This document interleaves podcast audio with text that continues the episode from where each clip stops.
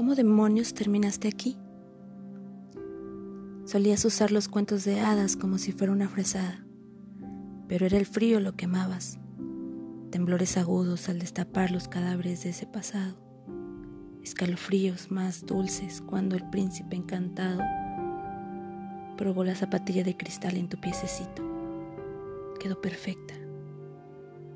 En el patio de la escuela, princesas reales flotaban a tu alrededor, en el aire otoñal. Viste el abismo entre tú y las chicas y juraste dejar de creer en cuentos de hadas, pero las historias ya estaban en ti, profundas como el veneno. Si el príncipe encantado era real, si él podía salvarte, necesitaba ser salvada de la injusticia de todo. ¿Cuándo llegaría?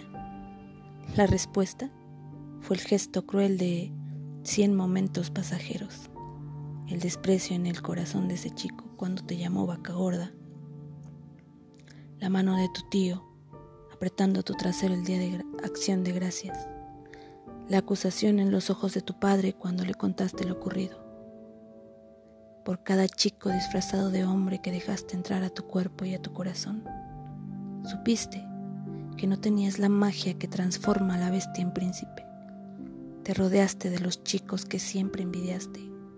Esperabas tener algo de su poder, pero te odiaste a ti misma. Y eso te menguó más.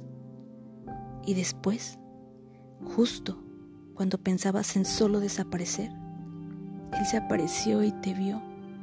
En el fondo sabías que era demasiado bueno para ser real, pero te dejaste absorber porque fue el primero con la fuerza para levantarte.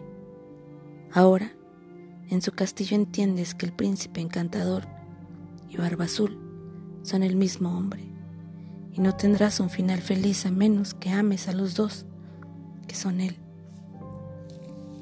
¿No querías esto? ¿Ser amada?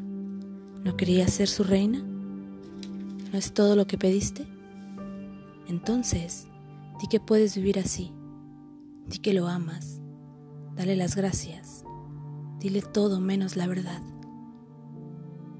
¿Qué tal si tú no lo puedes amar?